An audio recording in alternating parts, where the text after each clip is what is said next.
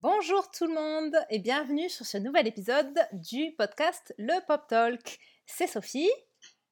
Et, Raphaël. Ouais, j'ai fait les choses pas dans l'ordre. Aujourd'hui, je me suis dit après quoi? Ah, mais j'ai oublié de dire les prénoms que je t'ai pris en tête. Bon, Aujourd'hui, le sujet du Pop Talk, sujet ambitieux, enfin plus exactement crossover ambitieux, puisqu'on va parler à la fois de euh, Clueless, donc le film culte, culte, film de cul, non pas vraiment, film culte. pas du tout, pas du tout. Non, c'est vrai. Encore que, euh, il y a des répliques de temps en temps, j'étais là, c'est vachement plus olé olé que dans mon souvenir. On y reviendra. Bref, Clueless. C'était trop jeune pour comprendre. Ouais, c'est ça. Et puis je sais pas comment ça a été traduit. Euh, Clueless, film culte sorti en 95, et Emma, euh, le livre de Jane mmh. Austen. Donc euh, euh, voilà, sujet ambitieux aujourd'hui, apparemment improbable, mais en réalité, pas tant que ça. Bah non, puisque Clueless, c'est une adaptation, alors libre, très très libre, une adaptation libertine. non, pas du tout. Puisqu'on est dans le registre du cul, tu vois, pourquoi pas. En vrai, pas du tout. On est en train de vous vendre un truc, c'est pas en du vrai, tout pas ça. du tout. non, mais c'est une adaptation de genre euh, plus de liberté que ça. Euh, euh, tu meurs. C'est ça, oui. De, du roman, du roman de Jane, Emma, donc, de Jane Austen. Et alors, en fait, il y a quand même un peu une histoire derrière cet épisode de podcast qui est faite de, de hasards et de circonstances de la vie, parce que parfois ça arrive. Donc, pour vous refaire l'histoire. Des hasards complètement ouf. Des hasards complètement ouf. Cet été, euh, tu t'as acheté euh, Emma de Jane Austen, tu l'as lu et tu me l'as prêté, donc on l'a lu toutes les deux. Et on, on l'avait jamais lu euh, ni lu ni Exactement. On aime toutes les deux beaucoup Jane Austen. On reviendra un peu sur Jane Austen tout à l'heure. On aime beaucoup toutes les deux cette autrice. On en a lu plein. Moi, j'avais jamais lu Emma, toi non plus. Tu l'achètes, on le lit. Voilà. On l'avait débriefé, mais c'était avant, avant la naissance du Pop Talk, donc on n'avait jamais fait d'épisode. Mais on s'était dit, ce serait quand même cool un jour d'en parler. Sur ce, euh, je pense que c'était euh, quand, on a, quand on a été confiné, euh, on s'est dit, bon, il y aura plus les mardis ciné, donc il faut qu'on se trouve un peu des films à regarder, qu'est-ce qu'il y a sur Netflix? Et là, en passant les films, je vois Clueless, qui est un film que moi j'ai vu, que toi t'avais jamais vu, que moi j'ai vu quand j'étais... J'avais jamais vu. Quand j'étais ado, je sais pas trop, genre au début des années 2000, ou fin, fin des années 90 peut-être, donc quelques années après sa sortie. Mmh. Et je te dis, ah, bah, d'après mes souvenirs, euh, c'était pas mal. Et puis, euh, puis c'est un peu un film culte, donc ça pourrait être sympa de faire un épisode un peu vintage sur Clueless. J'avais aucune idée que c'était une adaptation euh, d'un Jane Austen. Et, et, au final, c'est toi, en le regardant alors oui, alors juste, je vais rebondir pour compléter ce que tu dis sur la proposition que tu avais fait de Clueless. Euh, c'était au tout début où on a lancé, euh, c'était même avant le deuxième confinement, c'est au moment du couvre-feu. Ah, c'est vrai, c'était. On a lancé la spéciale, on a lancé la spéciale couvre-feu et on s'est dit, ok, il faudrait qu'on ait euh, au moins pour commencer un contenu par plateforme à proposer, donc des épisodes de contenu sur chaque plateforme. Et tu m'as envoyé un texto avec tout un tas de trucs, donc le mmh. Et je pense que l'idée t'est venue parce que je pense qu'il est en ligne sur Netflix depuis pas super longtemps. Et donc Netflix en a fait pas mal la promotion. Ah oui. Euh, à ce moment-là, c'est possible. entre hmm. septembre et l'automne. Donc moi, je l'avais vu pas mal tourner et j'étais un peu là, bon, ok, euh, vieille comédie romantique, enfin vieille comédie romantique slash euh, teen movie des années 90 puisque ça se passe dans un high school là, dans un lycée américain. Euh, je bon, je m'étais un peu dit euh, sur l'affiche et sur les visuels que Netflix en présentait que ça avait l'air quand même un peu démodé quoi. et moi qui normalement adore ce genre de film, comédie romantique, euh, high school movie, teen movie, j'étais là bon ça a quand même l'air d'avoir pas super bien vieilli. Mais et donc quand tu me l'as mis dans la liste des suggestions de Netflix, tu m'avais envoyé un texto, j'étais un peu là Sophie me propose laisse le truc n'avait aucun sens. J'ai pas compris pourquoi tu me parlais de ce film et je pense que je t'avais même pas non, répondu. Oui, avais ignoré ma proposition. J'étais un peu là, genre, ok, Clueless, c'est pas un truc, à aucun moment elle va vouloir regarder ce truc, j'oublie, tu vois. Et puis, effectivement, tu étais en train de dire que finalement, je l'ai regardé il y a pas longtemps, je l'ai vu, euh, je sais pas, il y a peut-être deux, deux, semaines, au début du confinement. Euh, parce que bah, je tournais un peu en rond. Euh, en ce moment, on regarde d'autres trucs où j'ai plus de mal à avancer, à binge-watcher. Euh, des trucs un peu plus gore, un peu plus violents, et donc euh, c'est un peu plus difficile de binge-watcher. Donc je cherchais quelque chose de léger euh, pour me changer les idées. Et bon, je me suis dit, sur un coup de tête, comme tu fais toi souvent, je me suis dit, vas-y, je regarde Clueless. Et donc, mais euh, euh, je sais pas, au bout de 30 minutes, parce qu'au début c'est pas évident, j'étais en train de regarder Clueless, et là je me suis dit, oh, mais c'est pas possible, c'est une adaptation du roman Emma qu'on a lu justement cet été, c'est complètement improbable. Euh, et, euh, et, donc je pense que je t'ai fait un texto quasiment tout de suite. Et moi, j'étais là, ah bon, mais genre, mais pas du tout. Et en fait, après, effectivement, euh, il se trouve que c'est vrai, tu avais raison. Mais tu avais vérifié de toute façon, mais oui, c'est une adaptation libre euh, d'Emma. Et, euh, et, et, alors, et en fait, tu, tu me l'as dit aussi, tu m'as dit, mais c'était complètement nul. Et d'ailleurs, tu en as fait une quick review qu'on n'a pas encore publiée sur notre compte Instagram. Petit moment pub pour le compte Instagram. Au moment où cet épisode sort oui, c'est ça. J'allais dire, pardon, au moment où cet épisode sortira, on aura peut-être oui, exact. parce que on est dans les starting blocks, mais euh, pour l'instant, elle n'est pas en ligne. c'est vrai. Mais c'est vrai qu'il y a des chances que ce soit en ligne au moment où l'épisode sortira. Et, euh, donc le compte Instagram, si vous voulez euh, aller voir, on publie, en plus, on fait des posts dédiés pour les épisodes du podcast où vous pouvez venir nous dire bah, ce que vous avez pensé de l'épisode, si vous aimez, bah, alors par exemple si vous, avez, si vous êtes fan de Clueless, vous pouvez venir nous faire des commentaires indignés sous, sous l'épisode dédié sur le compte Instagram du Pop Oui, parce que spoiler alerte, on n'a pas aimé Clueless. oui, c'est vrai. Mais on publie aussi des petites quick reviews, donc sur des formats plus courts, des choses qu'on ne regarde pas forcément toutes les deux. Euh, en, trois, en trois petites images, on vous donne rapidement notre, notre avis sur des films ou des séries. Donc voilà, c'est le, le, deuxième format qu'on fait en, en, termes de, un peu de petites critiques. Donc tu me montres la quick review que tu prépares sur Clueless, qui était genre catastrophique. Et je sais pas, et là je crois que. Je lui ai mis. Tu lui as mis quoi? Une étoile? Je lui ai mis zéro étoile. Zéro Ah ouais. Sur 5. ok. Je sais pas si tu es d'accord avec moi. C'est violent, zéro? Je sais pas, moi j'aurais peut-être mis une étoile, mais bon, euh, c'est ta quick review, tu vois, je, je ne juge pas.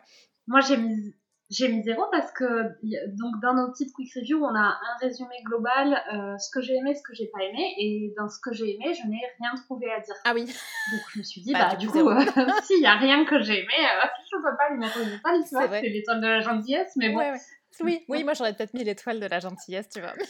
Mais bon, effectivement, j'admets que si t'as rien aimé. Euh, et, euh, et, en fait, tu sais, j'ai cette espèce de passion euh, pour, pour les navets. Enfin, tu sais, de temps en temps, j'ai un peu un côté quand on me dit qu'un truc est vraiment très nul, je ne sais pas pourquoi ça me donne envie de le regarder. Alors, c'était pas la, c'était pas la seule raison. C'était aussi cette histoire de d'adaptation d'Emma. Alors moi, j'en gardais un souvenir un peu sympa de Clueless, mais bon, en même temps, je l'ai vu, j'avais 14 ans, donc effectivement, c'est pas, sans doute pas la meilleure critique. c'est ça. Et puis, c'était encore les années 90 ou depuis plus longtemps, donc voilà, j'ai des excuses. Mais, oui. mais du coup, oui, j'en gardais quand même un souvenir sympa. Et alors, surtout, cette information de c'est une adaptation de Emma, mais genre dans ma tête, ça n'arrivait pas à faire sens, tu vois. J'étais là, non, genre ça, ça. Oui, et t'avais besoin de savoir besoin, pourquoi, comment. Exactement, j'avais besoin de savoir pourquoi. Bon, du coup, je l'ai regardé cette semaine et ça a été une souffrance absolue. Mais c'est horrible. Deux heures. J'ai même fini par t'envoyer un texto en te disant Oh my god, c'est tellement nul, ce qui m'arrive quand même rarement. En général, je, je, ne, je ne te dis pas, euh, genre, au secours, je suis en train de regarder un truc, c'était pourri, tu vois. Mais, euh, mais oui, oui, je suis assez d'accord. Euh, en plus, au moment où je t'ai envoyé le texto, c'était effectivement à peu près à la première demi-heure, donc j'ai trouvé ça nul très vite. Et en plus, je le voyais toujours pas et j'étais là, genre, rien à voir avec Emma, tu vois. En plus, on m'a vendu du rêve, tu vois. Tu m'as envoyé la grosse Tu m'as envoyé un texto, ça m'a fait, ça m'a fait mourir de rire. Tu m'as envoyé par texto comment t'as fait pour savoir que c'était une adaptation d'Emma Mais oui. Et je me suis dit, bah, genre, je sais pas. J'avais pas conscience que t'étais en train de le regarder quand tu m'as envoyé ce texto. Je me bah, bah, je sais pas. Et je crois que je t'ai cité une scène, euh, et tu m'as dit, ah, mais je, je sais pas encore. Et puis, putain, elle est, elle est dans les 30 premières minutes, elle est déjà suffisamment désespérée pour m'envoyer un texto. Qu'ai-je fait de lui dire de regarder ce truc C'est clair. Bon, ceci dit, à ta décharge, c'est pas ta faute. T'as fait une quick review notée zéro et j'ai quand même regardé, tu vois. un moment, tu pouvais Exactement. pas. je savais toutes ces informations. Attends, on a oublié un bout de l'histoire parce qu'avant que je regarde Clueless, euh, j'ai eu une idée. Alors ça, c'est la faute des réunions boring. J'étais euh, dans une euh, réunion, j'étais en train de m'ennuyer en réunion au travail, et là, révélation, je me suis dit, oh, ce serait trop cool, je vais regarder Clueless, et on va faire un épisode sur Clueless et Emma. et, ah, sur le coup, je sais pas, ça m'a semblé une super bonne idée alors que je savais que tu n'avais pas aimé Clueless, tu vois. Et en plus, et là, et là, tu as une part de responsabilité là-dedans. Tu m'as dit, ah mais oui, super idée. Non, mais je trouve, je trouve l'idée super et euh, moi, je, je, reste persuadée que cet épisode va être vachement sympa. Oui, sans doute. Mais alors, quand même, dans le principe, ah. idée de merde, tu vois, genre, je vais aller regarder le film dont ton sexe est pourri. et, me dire, oh là là, idée géniale, tu vois. Non, mais t'as raison, je pense que l'épisode va être cool.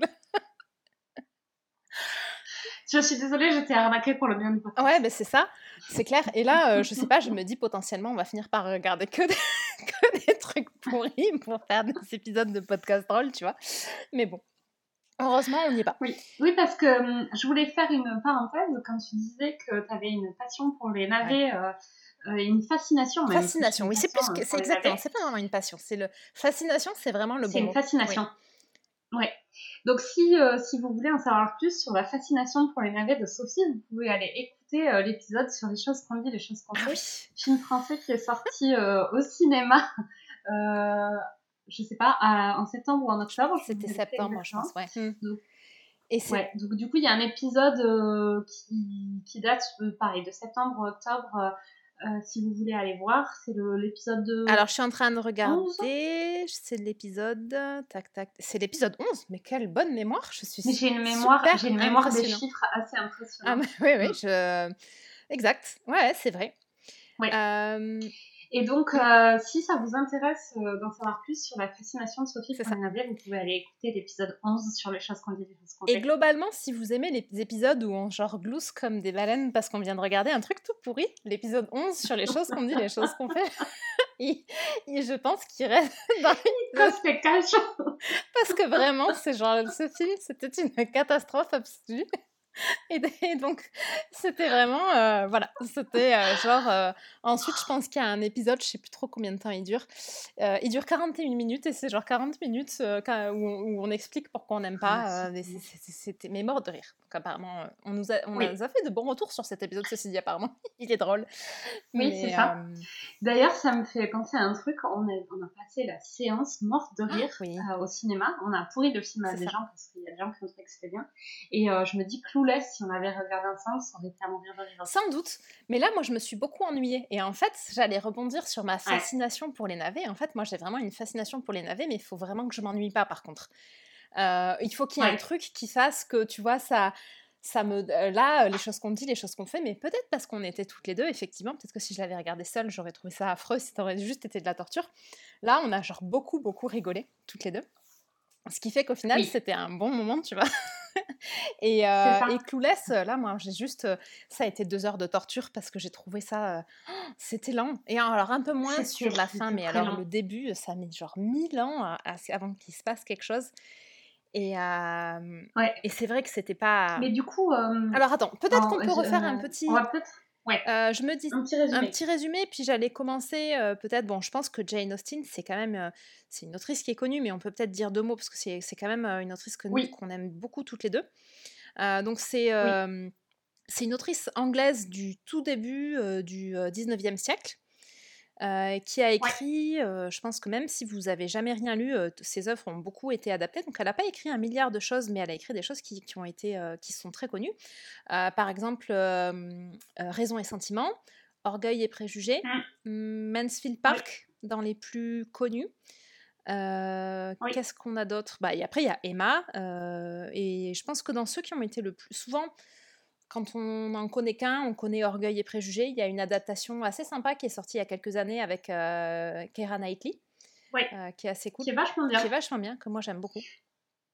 Et c'est euh, l'adaptation qui est plus vieille avec Kate Winslet et. je pense que c'est Raison et Sentiment qui a. C'est Raison et Sentiment. avec Kate Winslet, il me semble. Ouais. Euh, et alors, normalement, en 2020, il y avait une adaptation de Emma qui devait sortir, mais pour le coup, pas une adaptation libre, une adaptation, euh, je pense, d'époque, enfin littérale, euh, et qui n'est qui pas sortie, je pense, à cause du confinement, si Ah, c'est vrai qu'on avait qu'on s'était dit qu'il y avait. Alors, je suis en train de regarder si je trouve quelque chose sur la. Bah alors là, sur la fiche Wikipédia, j'ai un Emma sorti en 2020, mais effectivement, pour moi, il n'est pas sorti. Tac, tac, tac. Fiche technique. Je pense qu'il est peut-être pas sorti. Ouais. Non, bah, il a dû être décalé. La fiche euh, Wikipédia ne doit pas être à jour parce que là, il euh, n'y a, y a, rien qui est sorti dans les temps en fait. Donc, Ah, mais il si. devait sortir quand Il est euh sorti au Royaume-Uni le 14 février et aux États-Unis le 21 février. Mais du coup, euh, il est, il est Ah, pas donc sorti en avant France. a dû sortir. Euh, Il n'est pas sorti en France. Le film sort sur les plateformes de streaming le 20 mars 2020 dans les pays où la sortie du film a été empêchée par la fermeture des cinémas en raison de la pandémie de Covid-19. Alors, il faut... Mais du coup, ça veut dire qu'il est dispo Bah, moi, je l'ai jamais vu nulle part.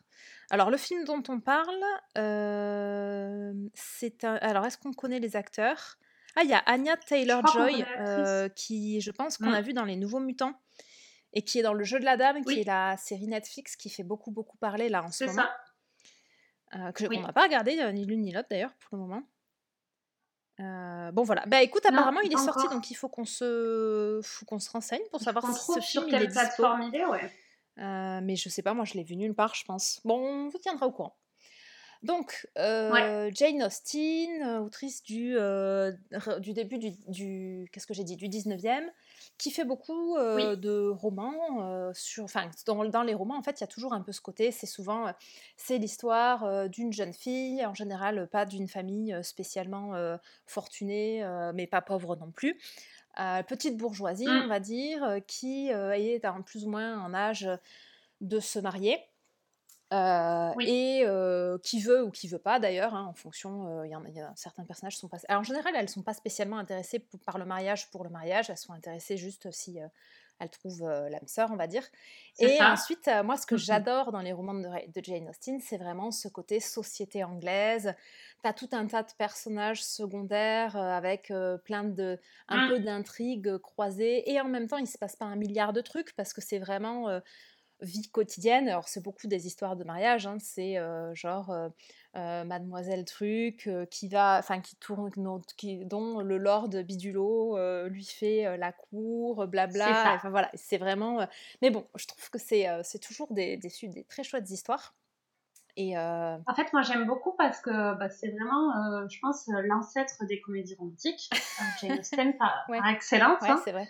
Euh, mais euh, les histoires sont jamais euh, cucu. Enfin, Oui. toute proportion gardée, ça se passe en Angleterre. Ils couchent pas le premier soir, hein, comme vous en doutez. Ils couchent même pas avant le mariage. Mais, mais, mais c'est Ouais. c'est finalement pas si cucu que ça. Euh, c'est euh, il y a toujours une évolution des personnages c'est toujours des personnages qui au début euh, sont Ouais. Plein de euh, préjugés, ou, ou en tout cas plein, plein de plein préjugés de, ouais c'est ça qui ont vraiment euh, plein de- d'opinions très arrêtées, d'i- d'idées reçues, euh, ça et qui effectivement Et- font. que la vie fait évoluer. Ouais. c'est, quand même toujours super bien écrit. Euh, Les personnages sont bien Les construits. personnages sont toujours attachants. Ouais, c'est ça. Ouais, c'est Ouais. ça. Et du coup, euh, c'est, moi je trouve ça, du coup je trouve ça chouette. Je m'en lasse pas. Euh, j'aime beaucoup, beaucoup, beaucoup l'adaptation dont tu parlais avec Erin Haley, euh, qui est, euh, qui est super, D'orgueil et euh, préjugés, ouais. super chouette. Ouais, moi je l'aime, D'orgueil moi et je l'aime beaucoup aussi. ouais. Ouais, ouais. Vraiment bien. Euh, Euh, donc ouais, et puis les romans sont chouettes, sont vraiment les romans. Mm. si vous les avez pas lus, moi je, je conseille, je les conseille tous. Oui. On peut peut-être parler un peu d'Emma.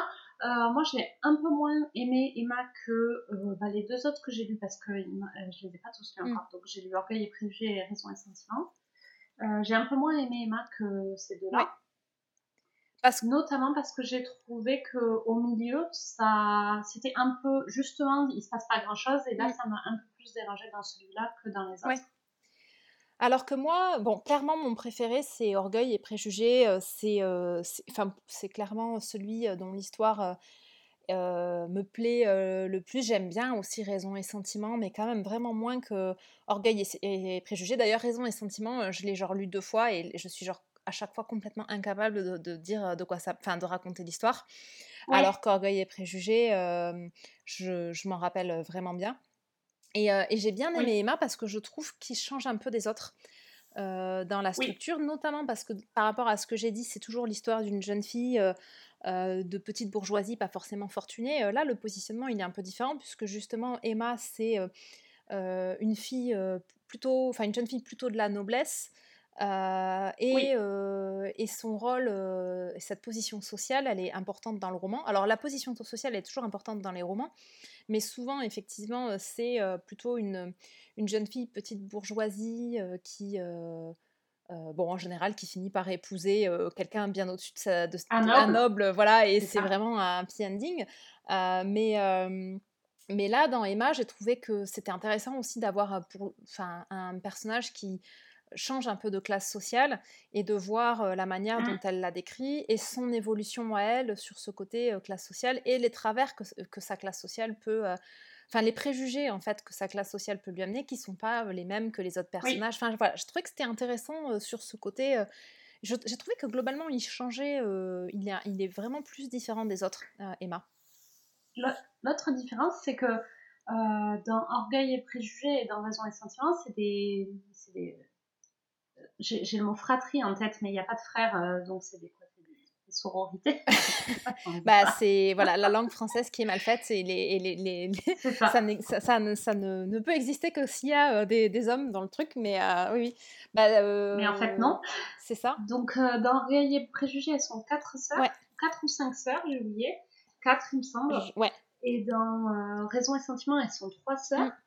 Et du coup, moi, c'est aussi pour ça que je me suis moins ennuyée parce que où bah, effectivement, dans leur vie individuellement, il se passe pas grand chose. C'est euh, l'Angleterre, euh, mm. début du 19e. Euh, autant dire que bon, les, les, nanas à l'époque qui n'étaient pas obligées de travailler, elles brodaient, elles peignaient et elles attendaient de recevoir la visite d'un lord une fois tous les 10 jours.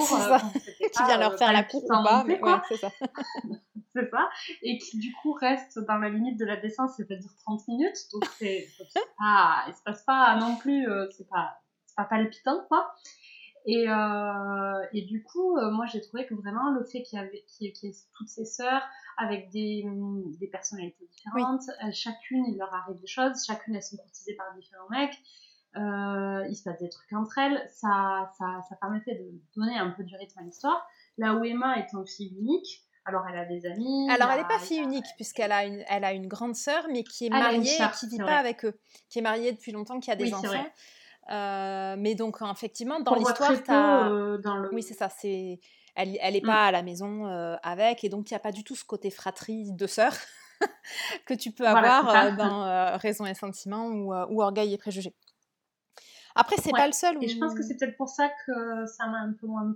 Un peu moins où je me suis un peu ennuyée. En fait, je me suis ennuyée à un moment donné dans le livre. Oui, parce que c'est vrai qu'il y a un. Enfin, alors moi, j'ai pas j'ai pas trouvé. Moi, je l'ai vraiment, euh, j'ai vraiment beaucoup aimé euh, tout du long, mais, euh, je, mais par contre, je comprends que tu aies pu à un moment trouver que bon, là, c'est, il se passe rien, tu vois. Mais, mais ouais, moi, il m'a vraiment beaucoup plu.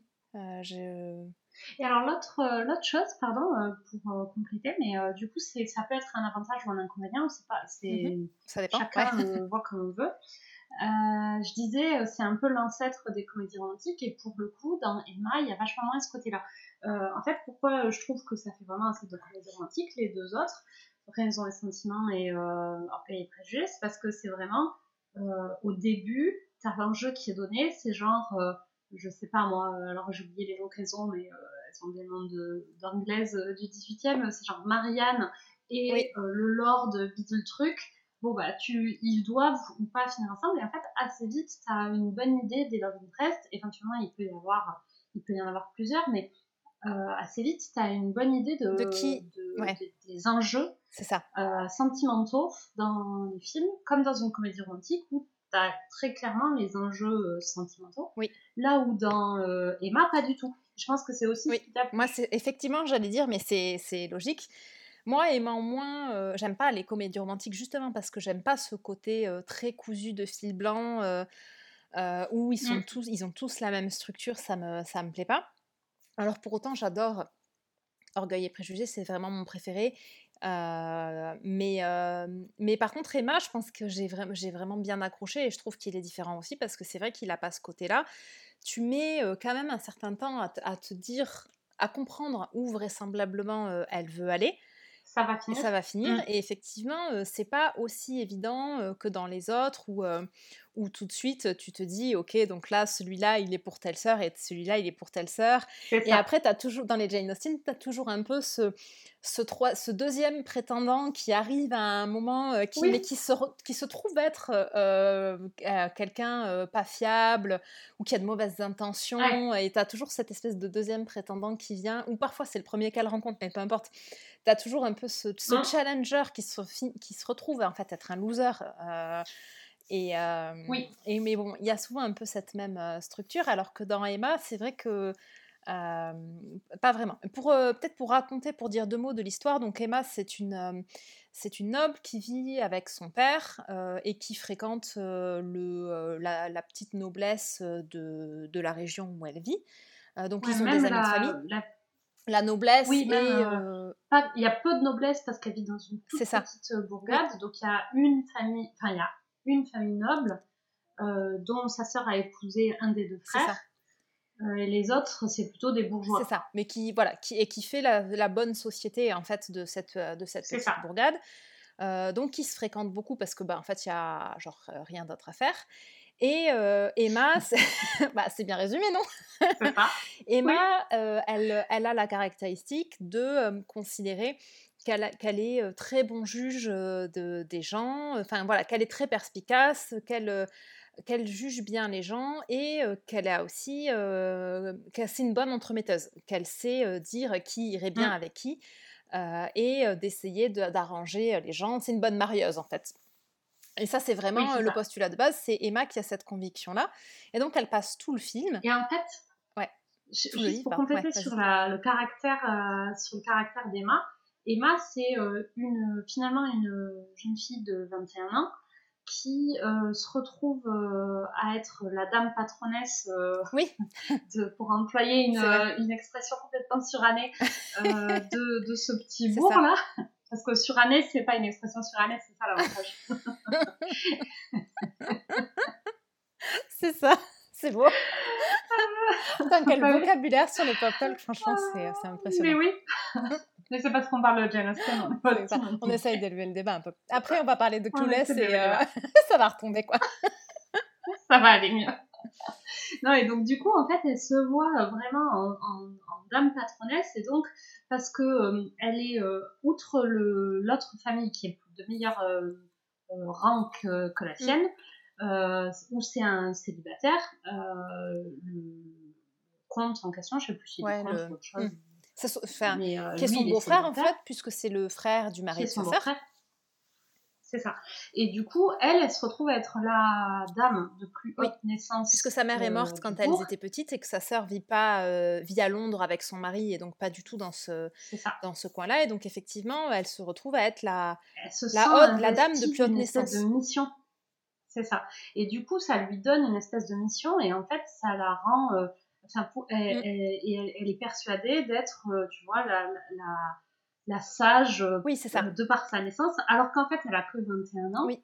Et elle, elle s'investit de cette espèce de rôle de, de dame qui doit régir euh, le, petit monde. Et donc, et, et, elle a un peu ce positionnement de genre, non, mais moi, je, moi, je suis presque trop vieille. En fait, elle, elle a un peu elle, est un peu comme la vieille tante célibataire, euh, tu sais, dans les romans de Jane dont le neveu va hériter, tu sais. Oui, c'est vrai. Et qui, du coup, elle n'a pas d'intérêt personnel, mais étant la dame depuis de naissance, elle s'occuppe de la vie de tout le monde parce que ça lui donne le droit. Et elle a, elle a, ce positionnement-là mm. aussi parce que comme elle a décidé que elle, elle se marierait pas, que le mariage, ça l'intéressait pas, elle, elle a, effectivement, tu as raison, elle prend vachement cette position euh, de vieille tante, entre guillemets, alors qu'elle est super jeune, euh, qui, comme elle, n'a aucun intérêt euh, dans le mariage bah, peut se permettre en fait d'interférer dans les affaires de tout le monde. Oui, et euh, moi ce que, ce, que, ce que je me suis dit après coup, tu vois, en en parlant, c'est que vraiment en fait cette histoire de je veux pas me marier, c'est juste un calcul de sa part pour pouvoir justement prendre de la hauteur par rapport aux autres ah, vrai. et se, se, mettre au-dessus des autres d'une certaine manière parce que genre elle, elle ne se, elle ne s'abaisse pas à ce genre de considération de mariage. Exactement. Ouais, c'est tout à fait ça. Et donc, elle a un peu ce côté un peu prétentieux de la jeunesse qui pense avoir tout compris. Oui, oui, ah bah, complètement. puis c'est... Tout en étant très attachante. Elle a... Oui, c'est ça. Parce que là, on en... en disant comme ça, on en peint un, perso... un... un portrait un peu négatif, mais ça reste un personnage... Ça, c'est un peu son trait de de caractère négatif qui lui est vachement reproché, enfin qui lui reproche, qui est challengé par, par son beau-frère là, son fameux beau-frère. Oui. mais à côté de ça, elle a aussi plein de qualités qui fait que c'est pas du tout un personnage détestable. C'est un peu son travers qui, qui, mmh. cause tout le reste de l'histoire. En fait, finalement, ce côté un peu dame marieuse. mais ça reste un personnage qui est super attachant, qui est intéressant. elle est elle est intelligente, elle n'est pas du tout superficielle. Enfin, elle est un peu superficielle, pas à cause de ce truc-là. Non, pas tant que ça. Bah, oui, pas vraiment. Superficielle, c'est pas le terme, effectivement. Elle a ce travers, on va dire, de, se considérer un peu au-dessus de mmh. tout le monde. Mais euh, après, elle a, elle a plein de, ouais, elle a plein de trucs euh, intéressants. Elle est plus un peu prétentieuse oui, que, ça, elle oui, exact. Elle est plus prétentieuse que superficielle. Et elle finit par prendre sous son aile euh, une une jeune du village qui, pour le coup, n'est pas du tout de haute naissance et en fait un peu mmh. son pet project en mode elle est, elle est très belle et donc elle va genre en faire une dame de la société et lui faire faire un bon mariage c'est beaucoup ça le point de départ de tout le reste, c'est ce côté ma nouvelle, ma nouvelle amie à qui je vais apprendre à bien s'habiller, bien se coiffer, bien parler, lui présenter tout le bon monde de la société, lui faire, elle lui finit par lui mettre en tête qu'un des qu'un des mmh, jeunes bourgeois du village est amoureux d'elle et ensuite s'ensuit tout un tas de, de quiproquos et tout mmh. ça. Donc oui. voilà, je pense que si pour résumer Emma, c'est à peu près ça, l'histoire. Oui, c'est ça. Voilà. Tout à fait. Et donc, bah, c'est très bien écrit, c'est très sympa. Enfin, ouais, moi, je le recommande vraiment. si vous aimez bah, des romans pas forcément modernes, hein, mais des romans bien écrits avec des personnages de la vie de tous les jours c'est très sympa. Et globalement, pour faire le lien avec autre chose, si vous aimez des séries du type Downton Abbey, même si c'est pas du, c'est pas la même époque, mais par contre c'est complètement dans la lignée. si vous aimez Downton Abbey, lisez du Jane Austen, ça va vous plaire. Ou regardez les adaptations des Jane Austen et ça va et ça va vous plaire quoi. À part Clueless parce que rien à voir avec le style pour le coup. mais c'est ça. Mais voilà. Non, mais c'est ça. Je pense que effectivement, si vous avez aimé aussi Downton Abbey, effectivement, regardez euh, Orgueil et préjugés. Euh, c'est euh, celui avec Nira. je vais jamais dire Keira Knightley, c'est très bien. Keira Knightley. Ah, c'est ça. Ou même celui d'avant avec qui, alors, qui, le fameux Monsieur Darcy. comment il s'appelle cet acteur? Colin Firth. Euh, oui. Colin Firth, qui fait dans, la, dans une adaptation de, des années 90, je pense, euh, Darcy. Et d'ailleurs, petit clin d'œil, euh, dans l'adaptation de Bridget Jones, c'est aussi lui qui fait le rôle du Darcy de Bridget, de Bridget Jones. Donc voilà, ça c'est. c'est ça. Ça c'est sympa. Et d'ailleurs, d'ailleurs, j'avais une question. il me semble que j'ai vu une film ou une série, je sais plus laquelle, où euh, un personnage dit euh, Mon film doudou, c'est Orgueil et Préjugés avec Colin Firth. Ça te parle, ça ou pas? Oui. Non. C'est quoi? Euh, non, non, ça me parle pas. C'était peut-être dans. Qu'est-ce que un truc que tu aurais regardé récemment? C'est pas dans Emily in Paris? Non. C'est pas récent, non. Non, non, c'est pas un truc que j'ai bah, je sais pas. Il me semble qu'il y a un, dans une. Si, si vous savez, dites-le nous un film ou une série où il y a un des personnages principaux qui, dès qu'elle a un coup de blues, euh, elle regarde euh, Orgueil et Préjugés avec Colin Firth. Si vous savez ce que c'est. Je vois pas ce que c'est, mais, ça mais ça m'étonne pas. Ouais. Euh, on dit deux mots de Clueless. Et après, on, on, parlera des parallèles entre les deux films, mais ça, on le fera peut-être plutôt dans une partie avec spoiler pour pas pour pas spoiler les deux. Même si, sincèrement, je pense que ça, ça s'entend même. Alors, Clueless, film de 95, réalisé par euh, Amy Eckerling, et dans lequel il y a, à, notre, à ma grande surprise, tu me l'avais pas dit, il y a Paul Rudd. Je t'avais pas dit. Oui. Non, tu m'avais pas dit. Ça doit être son premier film. Euh, c'est son, premier, film... premier film où, il a été un peu découvert, je pense. Oui, sans doute. Donc Paul Rudd, pour ceux qui ne voient pas qui c'est, c'est euh, il a joué dans ah bah il faisait le mari de Phoebe dans Friends, enfin son fiancé qui a fini, son copain qui a fini par, par épouser dans Friends. Comment il s'appelle C'est Mike C'est Mike, merci, je me rappelle plus de son nom. mais c'est cette scène mythique. En fait, ils se rencontrent. Ah oui, quand il Mike, parce que quand Joey appelle Mike. Double... C'est ça. En fait, ils font un double. Ils décident de faire un double date. Donc Phoebe doit, ils font, ils doivent faire un repas à quatre où Phoebe invite une copine pour Joey et Joey invite un copain pour, euh, pour Phoebe. Sauf que Joey a oublié et donc, euh, Phoebe arrive peut-être une heure ou deux heures avant le dîner euh, dans l'appart de Joey. Elle lui dit alors, euh, bah, ma copine, elle est super, elle lui en parle un peu. et toi, alors, qui est-ce que tu m'as trouvé? Et là, Joey panique parce qu'il a complètement oublié. Et donc, au lieu de lui dire, bah écoute, je suis désolée, je suis complètement oublié, il lui dit, oui, oui, il est top, tu vas voir, il s'appelle Mike. Et donc, bon, ils se disent, ok, à tout à l'heure, super, Phoebe part trop contente. Et donc Joey cherche dans son petit carnet un Mike, sauf qu'il n'y a que des meufs évidemment. Donc tu sais son petit annuaire téléphonique comme on avait à l'époque avant d'avoir notre, numéro dans le téléphone. Donc qu'est-ce qu'il fait? Il descend au il descend au bar où ils sont tout le temps là, au, au Central Park. Il rentre dans le Central Park et il fait Mike, Mike. Et là t'as Paul Rudd qui est là en train de boire un verre et qui dit oui. Et du coup il l'invite au double date et il le présente à Phoebe qui s'en rend compte quasiment tout de suite, qui du coup est furieuse parce que bah bah, il, la branche avec un inconnu. c'est ça, et elle va quand même finir par l'épouser. Euh, c'est ça. Et donc, c'est la blague un peu, tu sais, de, quand tu es célibataire et que tu cherches un mec bien, tu te dis, ok, je vais rentrer dans un bar. Mike, et Mike. Mike, Mike, et on verra si je arrive à trouver un mec, tu vois. c'est ça. Bref, pardon. Non, non, mais c'est, mais c'est une très bonne anecdote euh, de Friends sur Paul Rudd. Donc c'est bon, oui. on est dans le thème.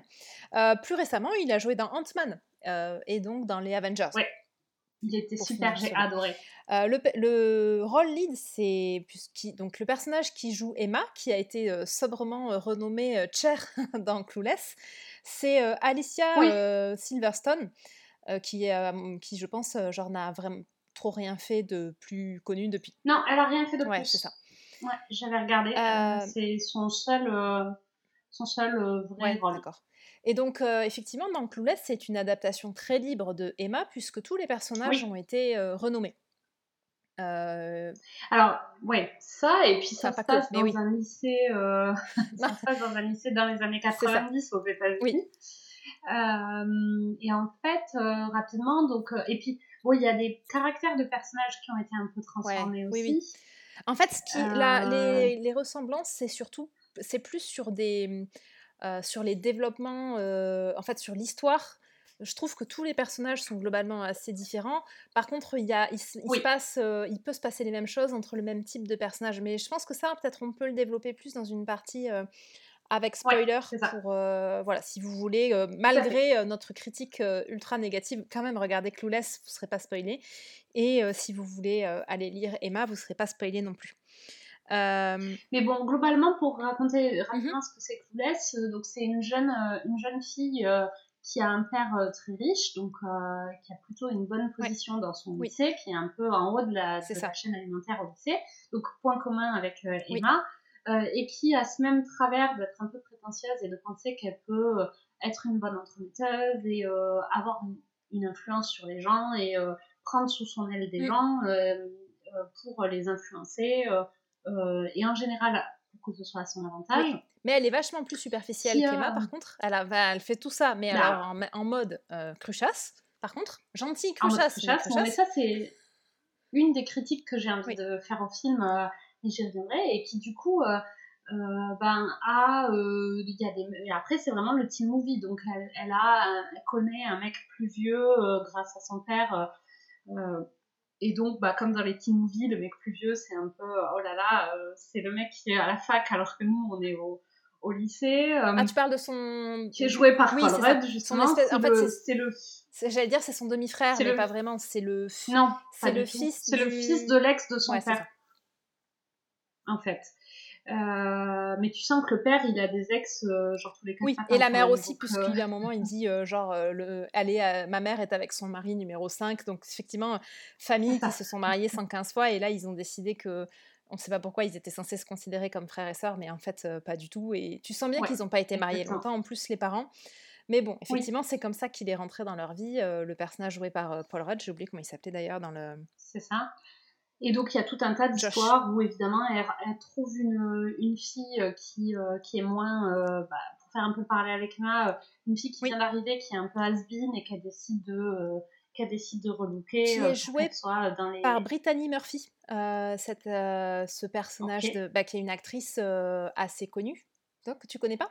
Elle a joué dans quoi? Elle, dans, bah après, pas, pas euh, bah elle a joué dans. Alors, elle a joué dans d'autres teen movies. Alors, je suis en train de me dire, je de mémoire, je ne sais pas te dire. Bon, elle a joué dans 8 Mile, euh, le film avec euh, le truc d'Eminem. Ouais. Après, elle, mmh. Brittany Murphy, elle est morte en, dans les années 2000, j'ai envie de ah. dire. Euh, je veux pas dire de bêtises, ouais, c'est. Et en fait, on en a aussi beaucoup entendu parler au, au moment de sa mort. Elle a joué dans Love et ses petits désastres. Elle a joué dans. Euh, elle a doublé Happy Feet. Euh, mais en fait, elle a joué dans un milliard de trucs euh, à la télé et en série. Donc, je pense. Et, elle te disait rien, cette actrice? Ah non, rien du tout. Je, je savais. Pour moi, c'était un peu. À part Paul Rudd, tous ah les acteurs, c'est un peu inconnu au bataillon. Elle a joué dans Une vie volée aussi, je vois. C'est bizarre parce que j'ai l'impression d'avoir rien vu dans lesquels elle a joué, alors que alors que je, je vois très très bien qui c'est cette actrice, donc euh, je, je, ne me l'explique pas vraiment. Euh, mais... Ouais, bah moi, pour moi c'était une inconnue. Hein, je... Ouais, c'est ça, elle est, elle est, elle est morte en 2009. Ok, d'accord. Euh, d'une... comment t'appelles ça? Qu'est-ce qu'ils disent? Pneumonie, grave anémie et abus de médicaments. Ah oui. Donc, parcours. Mais je me demande si c'est pas, si elle a pas, si c'est pas une des. Mmh, non, j'allais dire n'importe quoi. J'allais dire, est-ce que c'est pas une, tu sais, une des actrices Disney qui a été connue super tôt et non, mais, mais pas du tout. C'est pas du tout une actrice Disney. Ah oui, je suis sur sa page Wikipédia. Entre le film Clueless et la photo qu'elle a sur sa page Wikipédia, elle a perdu 25 kilos, je pense. Alors oui, dans Clueless, elle n'est pas du tout, du tout à son avantage, effectivement. Ouais. mais même dans Clueless, en fait, après c'est le rôle. Hein. Oui, et puis après, en fait, elle est, mais même dans Clueless, en fait, elle est, elle est pas. moi, je m'étais fait la réflexion comme je voyais bien qui c'était. J'étais là, oui, en fait, quand elle était plus jeune, elle était, elle était vraiment. Enfin, vraiment plus de kilos, mais, mais en fait, je pense qu'elle est surtout fringuée comme un sac tout, tout au long du film et pas du tout à son oui, alors après, moi, je le, je le dis pas dans le sens euh, elle est grosse dans Coulesse, je le dis dans le sens elle a l'air famélique 15 euh, ans plus tard. Hein, ah, j'avais pas vu sa photo. Oui, et donc, euh, ça, ça fait un peu, ça fait un peu Nana qui a abusé. oui, bah, je pense qu'elle n'a pas eu un parcours facile, effectivement. Oui, effectivement, on fait un petit disclaimer sur le pop talk qu'on fera jamais de de shaming sur, sur le poids, hein. c'est clairement pas ah le registre. Parce que dans Coulesse, moi je la trouve. elle est tout à fait. Par contre, mais c'est vrai sur sa photo sur, sur Wikipédia, elle a l'air pas elle a l'air maigre, je oui. pas en bonne santé. J'avais pas vu sa photo, effectivement, ouais, t'as raison. Mmh. Ouais, ouais, bah oui, je pense qu'elle était déjà. C'était une, une, photo de 2006, elle était peut-être déjà pas en super santé mentale. Bon, on ne sait pas, on ne saura pas. Euh, ok, donc effectivement. On arrête les potins, c'est pas le genre de la maison normalement. donc effectivement, euh, elle joue euh, le rôle de cette, de cette jeune dont je ne sais pas trop d'où elle sort, mais qui est nouvelle au lycée et qui est, qui est pris, prise en, en, charge oui, par, le, par Cher, qui est donc le personnage d'Emma dans, ce, dans, ce, dans cette nouvelle version. Mm. Et après, euh, en fait, il se passe un peu les mêmes rebondissements euh, que dans le roman, et c'est comme ça que tu as fini par te dire, oh là là, mais oui, c'est euh, une adaptation de Emma. Alors que le début est pas évident, parce qu'effectivement, le film qui se, qui se passe au début des années 90, enfin au milieu des années 90 dans un lycée, mmh. c'est pas, tu te dis pas tout de suite, oh là là, oui, cette adaptation de Emma, quoi. Oui, et puis comme les personnages n'ont rien à voir, parce que bon, le père euh, d'Emma euh, dans le roman, il a plein de caractéristiques euh, qui, et il ressemble pas du tout au père de Cher dans le film. ils ont les relations entre les personnages, même si tu comprends bien qui, est, qui, qui, est censé être qui dans l'adaptation, c'est pas les mêmes relations de famille. parce qu'ils auraient pu faire de Paul Rudd, qui est l'équivalent du conte, le beau-frère de Cher. c'est vrai. mais ils en ont, ils, en ont fait effectivement pas du tout. Ils ont un peu changé les relations entre les personnages, les, les les caractères des personnages. Donc c'est vraiment juste dans les rebondissements et euh, le type d'événements qui se passe que c'est une adaptation. Quoi. Alors du coup, tu te dis, c'est sûr que Jane Austen, qui est quand même une, une autrice qui, qui, a, qui a écrit pas beaucoup de romans, mais qui a écrit des super romans avec des super histoires, euh, là où souvent dans les comédies romantiques, ce qui pêche, c'est mm. l'histoire. Moi, au bout de 30 ou 40 minutes, quand je me suis rendu compte que c'était une adaptation, je me suis dit, ok, bon, c'est mal partout parce que euh, il y avait des trucs qui ne me plaisaient pas, mais je vais revenir dessus plus en détail. Et je me suis dit, bon, s'ils ont pris une histoire de Jane Austen, le scénario doit être béton euh, parce que pour le coup, elle sait écrire des histoires et donc, ça va, ça va sauver les films. Et j'en suis juste au début. Il, reste, je sais pas, il dure peut-être deux heures ou une heure et demie. Il reste une heure ou une heure et demie. L'histoire qui est béton, qui est super bien écrite, ça va sauver le film. Super, euh, super, c'est bon. Et en fait, pas du tout. Donc, tu te dis, les mecs ont réussi, dans une adaptation, à prendre un roman avec une histoire bien écrite, des personnages bien écrits, euh, une, une, un enjeu euh, qui est pas trop évident, qui est pas cousu de fil blanc, et ils ont fait, ils ont enlevé tout ce qui avait du sens pour garder que les trucs débiles. Oui. Enfin, garder des trucs qui sont pas débiles de base, mais, qui sont rendus débiles du coup. Les adaptant de manière débile. et je suis assez d'accord, je trouve que le gros défaut euh, du film, c'est euh, bah, tous les personnages euh, perdent complètement de leur intérêt. ils, enfin, c'est genre plus, c'est les mêmes mais en moins bien. Euh, avec l'histoire, c'est genre la même, mais en moins bien, parce que franchement, l'adaptation, moi-même sur le côté, tu fais nouvelle adaptation, les, les, mêmes personnages, mais dans les années 90, c'est des ados, ils sont aux États-Unis, avec moi, à fond côté des années 90. Mmh. Moi, j'ai aucun problème, effectivement, avec tout ça, mais là, c'est vraiment pas ce qu'ils ont fait. Ils ont effectivement gardé que le squelette du roman, mais du coup, comme c'est comme t'as enlevé tout le reste, les, c'est du coup c'est super nul. Ça n'a plus une, ça n'a plus une tête. C'est ça. Et au final, c'est vraiment super dommage. Et, alors, enfin, et pourtant, Clueless, c'est vraiment un film culte des années 90. Quand il est sorti, ça a eu vachement de succès. Ça avait été vraiment, je crois que ça a eu des super bonnes critiques. Et c'est vrai que c'est un oh! peu. et moi, mais moi, c'était un peu le, le souvenir que j'en gardais. Tu vois, quand je l'avais vu à l'époque, j'avais trouvé ça plutôt cool. mais. Non, mais, en fait, c'est une bon, alors, on va passer sur le style des années 90 qui n'a pas du tout, du tout, du tout bien vieilli, moi, je trouve, personnellement. Bah, en fait, je pense que ça n'a pas bien vieilli parce que c'est parce que l'histoire est nulle. Sur le principe, moi, j'ai bien, enfin, j'ai bien aimé le côté, bon, ils sont fringués comme dans les années 90 de manière improbable et tout, c'est marrant, tu vois. Enfin, dans des maisons des, années, maisons 90, des années 90. Il y a vraiment ce look, tu sais, des maisons dans les films là. Tu sais, avec ces espèces de hall d'entrée, avec des doubles escaliers. Euh, tu sais pas pourquoi ils font ça, les Américains, ça n'a aucun sens. il y a un oui, ce côté, très, euh, très, euh, baraque de riches, très rococo. Elles ont des fringues en plus, elles ont vraiment ce côté, comme, comme ils sont plutôt quand même dans un lycée de, quartier riche, ils sont tous fringués, mais ben, un peu dans l'équivalent de ce qu'est Gossip Girl 15 ans plus tard. Ah, ils sont fringués avec des tailleurs, genre de trucs que toi et moi, quand on était au lycée, mais genre jamais de la vie tu mets ça. Elles sont habillées. Enfin, tu vois, c'est toujours super improbable la manière dont elles sont habillées. Et je pense que c'était improbable même pour l'époque, tu vois. Mais moi, j'aime bien les vibes des années 90, je trouve ça marrant, mais je pense que c'est mmh. pas tant que ça a mal vieilli que en fait ça plus le fait comme il n'y a rien d'autre qui va. Exactement. Mmh. comme il n'y a rien d'autre qui va tu te dis et en plus vieux look des années 90 tu vois.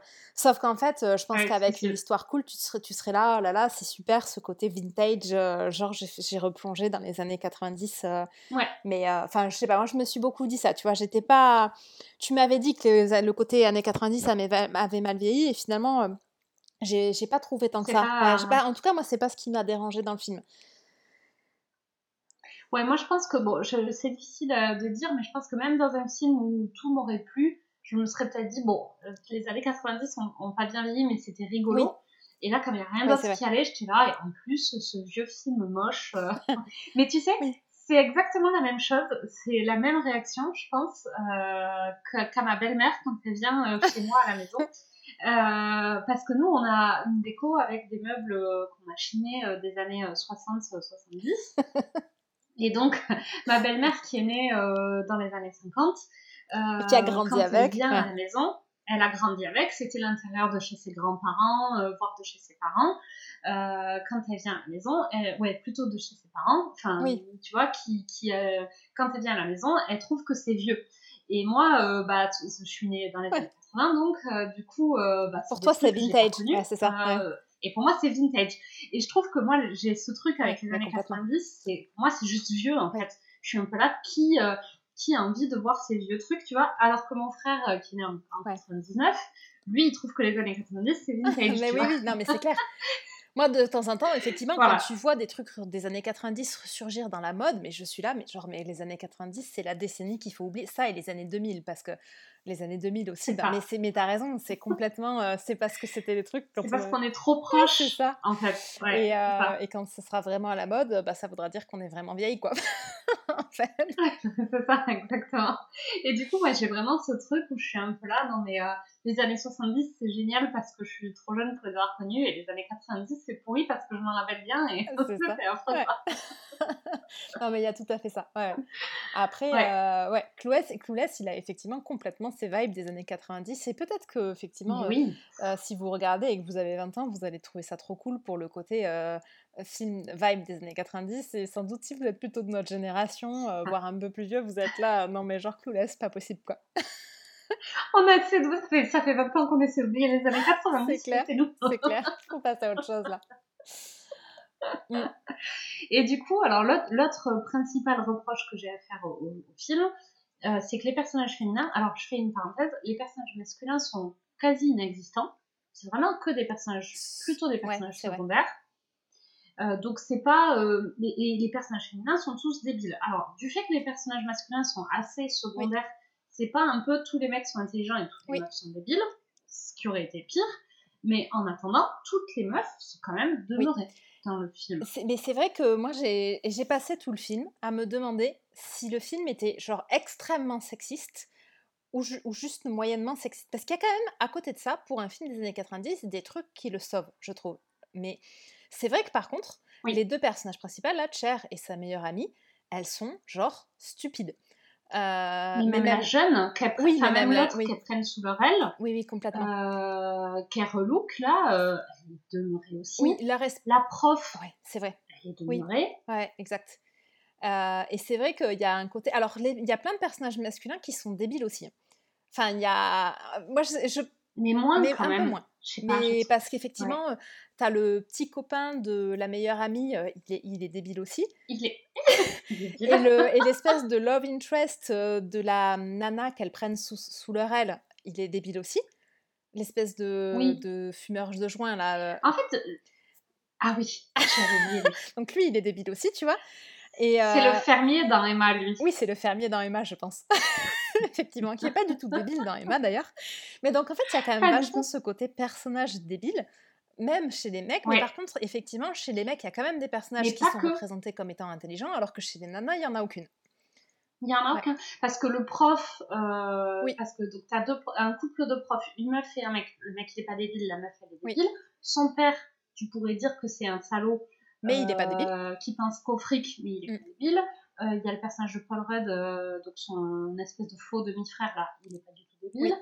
Euh, et même le personnage du beau gosse du ah, lycée, oublié lui. Oui. Euh, c'est aussi un salaud, mais c'est pas vraiment un débile. Donc il y a un peu un côté, il y a aucun personnage féminin un peu intelligent. Euh, et par contre, il y a des personnages masculins débiles ou salauds. Ouais. Mais les salauds sont intelligents. C'est vrai. Ouais, ouais non, non, mais euh, complètement. Et c'est super dérangeant d'ailleurs, hein, ce côté euh, personnage. Ouais, elles sont débiles et superficielles. Et elles sont pas. Enfin, effectivement, parce qu'à la rigueur, elles pourraient être superficielles, mais elles sont en plus débiles et superficielles. Alors, elles sont gentilles. Ça, hein. Elles sont pas juste euh, débiles, elles sont aussi superficielles. Enfin, c'est vraiment un combo des deux, quoi. C'est genre, j'ai deux de QI et la seule chose qui m'intéresse, c'est ma jupe. Ouais, c'est ça. Et je trouve que le, le paroxysme de ça, c'est toutes les scènes où tu les vois conduire euh, où c'est genre des ah! catastrophes au volant et où elles sont et où c'est censé être des scènes drôles, tu vois, où genre c'est là, genre, c'est ah rigolo, les meufs savent pas conduire. Et là t'es là et ça c'est vraiment genre juste la ah! représentation suprême de la de la meuf débile parce que enfin et c'est vrai. Elle arrive même pas à conduire. Oui, elle arrive même pas à conduire. Aux États-Unis, où t'as genre même pas besoin de passer les vitesses, quoi. Enfin, il y a un peu un côté, euh, même, même tout droit, elle arrive pas à le faire, parce qu'en plus, il y a un peu un côté, il y a des scènes où elle est là dans la rue, elle roule tout droit, et ça, elle y arrive pas, et tu te dis, non, mais là, c'est genre pas, à ce stade, c'est pas possible, quoi les autres scènes qui m'ont énormément dérangé, c'est qu'elles ont une espèce de cours de débat, tu sais, ah, qu'ils font aux États-Unis. Là, c'est plus ou moins, ça va être plus ou moins un cours d'histoire ou de sociologie, je sais pas. Moi, je pense que c'est des cours de débat. ils ont vraiment des espèces de cours, de, débat. Ils font ça, ouais. c'est là que tu vois que nous en France il y a un problème parce que jamais on t'apprend à parler à débattre en. Euh, au lycée quand même et ce serait une bonne chose de faire mais bon donc elle a ces espèces de cours de débat et donc à chaque fois qu'elle a un cours de débat et qu'elle fait son débat mais oui les arguments c'est là mais genre mais le mec qui a écrit ça c'est pas possible quoi. et alors le pire c'est que on a l'impression que c'est une enfant de 8 ans qui fait le débat et c'est une, réalisa... c'est une réalisatrice hein et qui a fait le scénario, Amy Eckering. C'est pour ça que je l'ai précisé. c'est, vrai, c'est une femme qui a écrit et réalisé le truc. Ouais. Ceci dit. Alors j'avais lu un commentaire sur internet qui disait euh, c'est génial parce que c'est du second degré. Ah oui. Mais moi je n'ai pas trouvé où est-ce que c'était. Ouais, moi j'ai pas vraiment vu le second, degré. Par contre, là où j'ai trouvé que c'était plus intelligent que d'autres trucs du, du registre, c'est que souvent dans les films et dans les séries, les personnages féminins superficiels, elles sont représentées comme étant méchantes t'as un peu ce côté, genre, tu vois, quand t'es une meuf et que t'es superficielle, du coup, t'es aussi méchante parce qu'être superficielle, ça fait. Enfin, voilà, t'es méchante. Et là, il y a. Et puis, en surtout, elles sont en concurrence les unes avec les autres. Exactement. Et là, t'as quand même vachement moins de cas. Alors, elles ont un peu une meuf qui est entre guillemets leur ennemie, mais ça reste quand même super, super soft. C'est un peu. Et elles sont, et par moment, elles sont même plus. Et en plus, par moment, c'est amical. Exactement. Et par mm. contre, euh, et toutes pour le coup, que ce soit Cher, que ce soit la meilleure amie ou que ce soit la, mm, la nana qu'elles prennent sous leur aile, elles ont tout un bon fond. Elles ont ce côté, euh, genre elles sont débiles et elles sont superficielles, mais par contre elles sont gentilles, quoi. Alors, je sais pas qu'est-ce qu'il faut tirer de ça, mais ça change. Et l'autre truc, euh, l'autre truc qui est bien aussi, c'est que il n'y a pas trop d'apologie de, relations toxiques. Non, euh, effectivement. Parce que les mecs qui sont des salauds, euh, bah, ils sont clairement présentés comme des salauds, et elles finissent quand même toutes avec des mecs bien et des mecs en tout cas gentils qui, qui leur font pas de traces et qui les considèrent pas mal et et qui les apprécient pour ce qu'elles sont, même quand elles ont des relations compliquées, parce que la meilleure amie de Cher, elle a une relation un peu compliquée avec son mec, mais pour autant, elle n'a pas une relation. Euh, c'est pas un salopard qui lui fait des sales coups non plus. Quoi. Ils s'engueulent beaucoup, basé sur rien, parce qu'ils sont débiles tous les deux, donc c'est genre des engueulades débiles, du coup. C'est quand même beaucoup ça. mais euh, il lui fait jamais rien dans le film où tu te dis, oh là là, mais qu'est-ce qu'elle fait avec? T'es un peu là, bon, genre couple de teubés, tu vois, mais pourquoi pas après tout. Euh, et après, il y a une scène où il y a un mec qui est vraiment un gros salaud avec euh, Cher. Et c'est présenté comme euh, la scène où il y a un mec qui est un gros salaud avec Exactement, et c'était vraiment ça. C'est vraiment sur cette scène-là où au début j'étais là, oh là là, genre le film sexiste à mort, c'est affreux. Et en voyant cette scène, je me suis dit, mais en fait, mmh. enfin alors, oui, le côté les meufs sont superficielles et elles sont toutes superficielles, tu vois. Par contre, je trouve que Effectivement vachement cette scène qui vient te faire relativiser pour un truc des années 90, enfin je veux dire des films où il y a des espèces, où il y a des agressions sexuelles qui, qui sont jamais dites comme telles et sur lesquelles tu es genre juste boys will be boys et, et on passe dessus. Enfin il y en a, il y en a l'appel quoi. Et là c'est pas du tout, c'est pas du tout le cas et je trouve que mmh, ça sauve un peu ce côté, ce film est-il genre complètement sexiste ou pas? Je, effectivement, je suis d'accord, je vois pas trop le second degré sur le fait qu'elle soit superficielle et, tout ça, mais en même temps, c'est voilà, je trouve que ça change dans l'approche en général. dans les films des années 90, tu as des meufs superficielles qui sont méchantes et, et de temps en mmh. temps des mecs qui ont des comportements qui sont clairement des agressions, des comportements d'agression sexuelle et tout le monde est là, «Ah bah oui, mais bon, il a tenté sa, chance, c'est normal. normal. quoi. Et là, pas du tout. Ouais. Et euh, quand une fille dit non, euh, ça ne veut pas forcément dire non, alors c'était normal qu'il tente. Ouais, c'est ça. Et là, tu n'es pas du tout dans ce mm. registre-là. Et ça parle aussi de la sexualité euh, des. Enfin, j'allais dire des ados, mais en fait, des, parce qu'elle parle un peu sexualité toutes les entre elles, toutes les oui. trois. Ce qui, je pense aussi, pour les années 90, c'est pas si courant que ça. Et elles en parlent pas de manière scandaleuse en plus. Euh, il y a un peu plusieurs euh, cas de figure. Il y en a une qui est pas vierge et qui est là un peu genre, euh, genre non sujet absolu. Elle est là, genre bon, enfin tu vois, t'en as, en as une pour qui c'est un peu un truc. Enfin, et, et, je trouve qu'il y a plusieurs représentations de ce que peut être la sexualité qui sont faites de, et, et par contre sur tous ces aspects-là, pas du, pas du tout fait de manière problématique. Et c'est là quand même que tu vois que c'est une, une femme hein, qui a réalisé, je pense. ça. Et je me dis, euh, là, nous, on le regarde avec notre regard euh, euh, de nana de 30 ans dans les années 2020, mais peut-être qu'effectivement, en 95, quand il est sorti, ce film, il était sans doute vachement en rupture avec tout ce qui se faisait avant sur le sujet, et je pense qu'il apportait quand même un regard vraiment différent sur les adolescentes.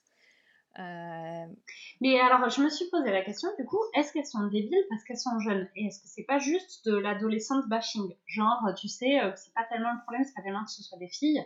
Le problème, c'est que ce sont euh, bah, des nanas de 16 ans et à 16 ans, euh, t'es forcément débile, tu vois. Alors ça pourrait, parce qu'effectivement, euh, les rares personnages un peu intelligents du film, on l'a dit, ce sont tous des hommes, mais ce sont aussi des hommes plus... Enfin, c'est pas les adolescents. C'est des gens plus vieux. Parce que tous les adolescents qui sont avec elle en cours, ils sont tous, euh, ils sont tous débiles parce que même quand tu vois les, quelques scènes où ils sont en classe et tout ça, tu te dis, genre là, genre tout le monde est à mettre dans le même panier.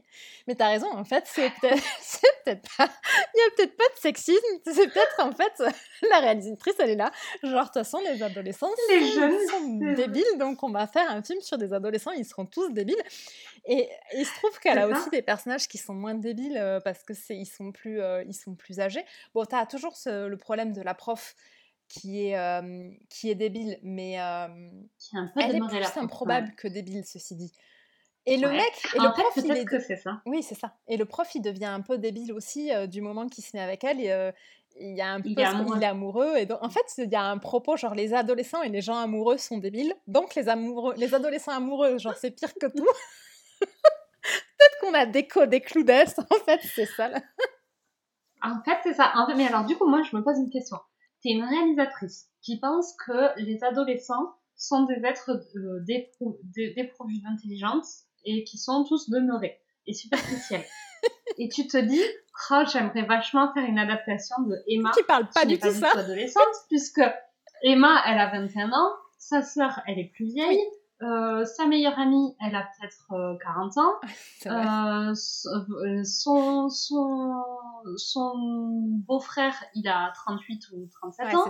Et donc, elle se dit, ah, les adolescents, c'est débile que je déteste. Je vais adapter Emma où il y a zéro adolescente et je vais l'adapter en petit movie, ce sera super. pourquoi tu fais ça, du coup, si tu trouves que les adolescents sont débiles? Adapte le film dans les temps modernes avec des gens qui ont l'âge des personnages du roman, tu vois. Entre 20 et 40 ans, quoi. Mais bon, elle a bien joué son coup parce que est-ce que Clueless aurait été le film culte qu'il est devenu si ça n'avait pas été un teen movie? Pas forcément. Je ne sais pas. On saura, on saura jamais du coup parce qu'on a. En fait, c'est un calcul marketing. Elle s'est dit qui sont les fans Ce sont les jeunes. Bon, je suis obligée de faire un film pour les, jeunes. Je vais faire un film où je les insulte pendant deux heures et en plus ils vont trouver ça génial. Si ça, c'est pas de la revanche. C'est ça le second degré. Il est là le second degré. Mais oui, c'est ça. Tu vois, et eh ben écoute, Clueless vient de remonter dans mon estime. Elle est machiavélique, c'est super machiavélique. Comment elle s'appelle déjà? Euh, Amy euh, Je crois qu'elle a rien fait d'autre. Elle est productrice ah non, essentiellement. en fait, elle avait qu'un objectif dans la vie, c'était de se foutre de la gueule des adolescents. Une fois que ça a été fait, elle avait sa carrière de réalisatrice, c'était euh, à son paroxysme, elle avait plus besoin. Quoi. Ah, ben c'est elle qui a réalisé Allô maman, ici bébé. Tu te rappelles de ce film avec John Travolta? Je me rappelle de rien d'autre qu'il y a. bon, voilà, ok. Non, franchement, la phrase. Quoi? Ah, c'est elle qui a fait Allô maman, ici bébé, tu te rappelles de ce film avec John Travolta? Je ne m'attendais pas du tout à ce que ce soit John Travolta. Je m'attendais à genre, tu te rappelles de ce film avec, euh, je sais pas. Tu sais, parce que moi j'ai tout de suite pensé à Chérie, j'ai rétréci les gosses. oui, non. Quand t'as dit Allô maman, ici bébé.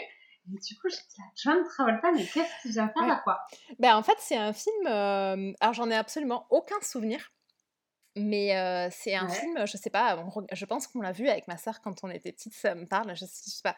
Caroline, si tu écoutes ce podcast, tu me dis si tu te rappelles de ce film-là, Allô maman, ici bébé. Et je pense... Attends, il y a une suite Allô maman, c'est encore oui, moi exact, il y a une suite. Et... et tu sais que Clueless, il y avait une Alors, série télé, et, et que c'est elle qui l'a Et je pense que moi, j'avais j'avais regardé la série aussi, à l'époque, où ils avaient changé un certain nombre d'acteurs, parce que l'actrice qui fait Cher, c'était mmh. pas la même. Sa meilleure amie, par contre, c'était, c'était la même. Et je pense qu'à l'époque, j'avais aussi regardé la série. Ou peut-être pas en entier, mais j'avais regardé, euh, j'avais regardé un bout. Mais oui, oui, j'avais conscience qu'il y avait une série aussi. Oui, elle a quand même continué à faire des trucs. Euh elle a réalisé des trucs jusqu'en 2012. Elle a réalisé des trucs jusqu'en... Euh... Vamps. Vamps. Bon, après, entre 2000 et 2012, elle a fait... Ouais, elle n'a pas fait un milliard de trucs. C'est quand même plutôt une réalisatrice des années 80-90.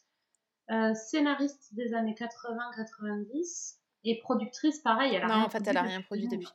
Donc effectivement, euh, c'était plutôt années 80, années 90 et elle a, pas elle a malgré tout pas fait un milliard de trucs. Mais bon, elle aura fait euh, qui aura quand même eu l'immense honneur de, de refaire l'objet d'un épisode du Pop Talk. C'est quand même pas mal. Tout le monde ne peut pas se, bah voilà, avoir autant un tel honneur. Non, parce qu'en fait, comme on a des boulots, si, si on n'avait pas besoin de travailler pour vivre, je pense mais ouais, clair. qu'on ferait un épisode par ah, jour mais oui. et que les gens n'auraient pas du tout le temps de suivre. C'est clair. Déjà là, en travaillant toutes les deux, on arrive à sortir minimum un épisode par semaine. C'est un peu plus dur depuis qu'on peut pas aller au ciné et qu'on peut pas faire le mardi ciné où là on avait un épisode garanti toutes les semaines. Mais mais, euh, et puis là, parce qu'on regarde plus de séries, donc il y a un peu un côté, tu fais un épisode sur une série, il faut quand même regarder, euh, dépendant de ce que tu regardes, genre allez, 8-10 épisodes de 50 minutes, c'est pas tout à fait euh, le même temps qu'il te faut pour que, que deux heures pour un film.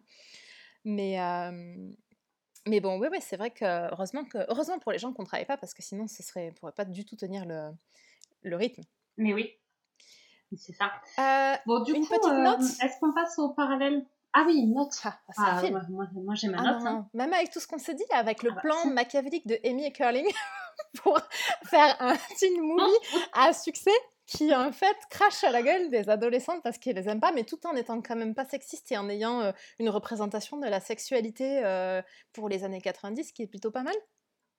Moi, ça vaut. Est-ce que ça Écoute, vaut pas euh, je, vais, je vais lui mettre 1 sur 10 parce que ça, ça fait mon, ça, ça, ça, reste dans mon 0 sur 5 parce qu'il n'y a pas de demi euh, vrai. dans les étoiles des quick reviews, donc euh, je lui mets 1 sur 10. Pas euh,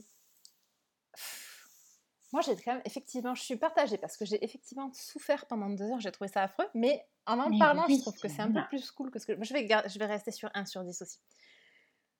1 sur 10 pour le. Je pense que en fait, euh, il faut pas tout mélanger. Euh, la note qu'on donnerait à cet épisode du pop où on est allé chercher en tirant par les cheveux une explication pour pour expliquer tant de nuditude.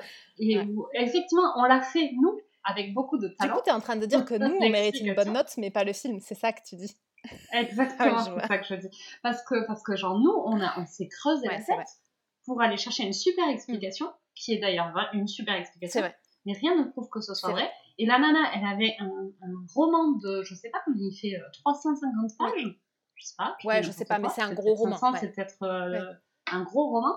Et elle a réussi à en faire une histoire pas intéressante. Franchement, ça mérite pas une bonne bon, Moi, je lui mets un point euh, pour l'aspect, pour remis dans le contexte, pour les années 90, pour les quelques conversations sur, sur le sexe et la scène d'agression sexuelle qui a été vraiment dite comme, comme ça je lui mets un point. Ouais. Ok, bah moi je reste sur mon point. Ok. Allez. Donc on passe à une partie avec spoiler dans laquelle on va faire euh, les parallèles entre, enfin pour vous expliquer, hein, si jamais vous n'avez pas envie de voir Clueless, franchement on peut comprendre, et mais que vous êtes quand même curieux comme moi je l'étais de savoir genre quel est le rapport entre Emma et Clueless, voilà, on va quand même le faire, on le fait dans cette partie avec spoiler. Par contre si vous voulez pas vous faire spoiler, ben c'est le moment de se dire au revoir. Voilà, Bye bye. bye, Et les autres restaient, hein. Faut pas genre juste couper le. ok. Les parallèles. Alors, euh, le, bon, le parallèle le plus évident, effectivement, c'est euh, le côté, euh, elle prend la jeune sous son aile pour en faire soit une jeune fille de bonne famille, soit un peu une nouvelle coqueluche du lycée, là, enfin une, une populaire du lycée. C'est ça. Euh, toi, ce qui t'a. Ah oui, peut-être tu peux commencer par la scène qui t'a fait alors, je pense que. Je pense qu'il faut qu'on dise les noms parce que depuis tout à l'heure on dit la jeune le truc et c'est peut-être un peu confus. Donc Cher, elle joue. Euh... Cher, c'est le pendant de Emma et euh, Taille euh, dans le film, c'est le pendant de comment elle s'appelle dans le livre? Euh, Henriette? Hum, c'est pas Henriette qu'elle s'appelle? Henriette. C'est ça. Je crois que c'est ça. Hein. Je crois que c'est ça. Ah ben j'avais ouvert ma page euh, Wikipédia sur le roman. Ah, Moi j'ai tout perdu aussi, j'étais en train de dire, je sais pas, je suis partie sur, sur trop de trucs différents, du coup j'ai plus rien ouvert. C'est ça. Euh, elle s'appelle, ça y est, je suis sur ma page, Harriet. Ah, Harriet, j'étais pas loin. Harriet Smith. Donc, euh, j'aime protéger les mâles. Donc, dans le dans Clueless, vous avez Cher et Ty, et dans Emma, Emma et Harriet. C'est ça. Donc, effectivement, donc le premier parallèle, c'est que Emma, quand elle prend Ariette sous son aile. Elle veut la macler avec un, un, beau gosse. enfin, un beau gosse qui est, euh, il est euh, pasteur, ah, c'est ça, Oui, exact, c'est le pasteur. Euh, donc il a quand même un rang social assez élevé dans le village sans être même noble. Il est quand même plutôt de la bonne bourgeoisie. Et plus élevé qu'Ariette.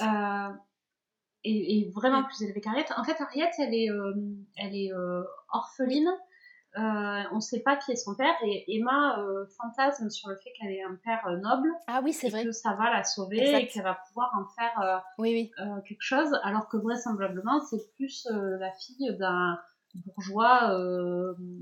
oui. comme il disait, fille naturelle. oui, parce qu'elle a, parce qu'elle a été abandonnée et laissée dans une maison pour jeunes filles. Euh, mais son père, en fait, enfin, paye la, mmh, la, directrice de la maison et tout ça pour qu'elle s'occupe d'elle, enfin, paye, s'occupe de ses frais, en fait. D'où Emma se monte la tête, comme tu disais, pour se dire, ah ben en fait, c'est genre une fille naturelle de noble, et du coup, elle est de haute lignée et compagnie, et donc il faut qu'elle fasse un bon mariage. Ça. Et c'est ça le point de départ. De...